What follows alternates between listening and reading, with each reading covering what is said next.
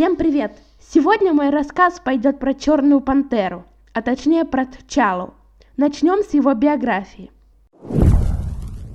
Тчала родился в Ваканде. Его отец Тчака, тоже Черная Пантера.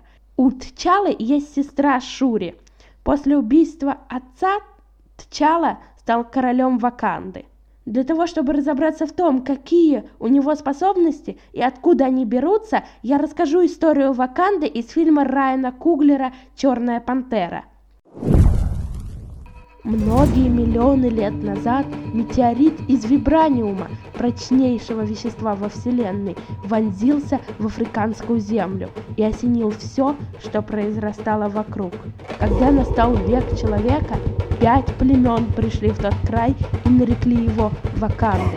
Племена враждовали, бились друг с другом, пока однажды воину-шаману не явилась богиня Баст в обличии пантеры и не указала ему на цветок в форме сердца. Цветок наделил его нечеловеческой силой, быстротой и чутьем.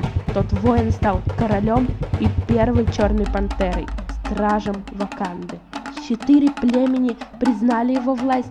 Пятое же, Джабари, ушло в горы и держалось особняком. Вибраниум позволил ваканцам обрести техническую мощь, недоступную прочим народам. Ваканда процветала, мир же вокруг нее погряз в хаосе и раздоре. Чтобы сберечь вибраниум, ваканцы поклялись свято хранить эту тайну, тайну своего могущества, скрываясь у всех на виду. Отсюда мы узнаем, что способностями черной пантеры является нечеловеческая сила, быстрота и чутье, а получить их можно, съев сердцевину священного цветка в форме сердца. Также у Тчалы была броня из вибраниума. После того, как ее доработала Шури, броня активировалась из серебряного ожерелья и могла поглощать кинетическую энергию от ударов, пуль, взрывов и подобных тому вещей, а потом выбрасывать ее наружу по желанию владельца, разбрасывая врагов.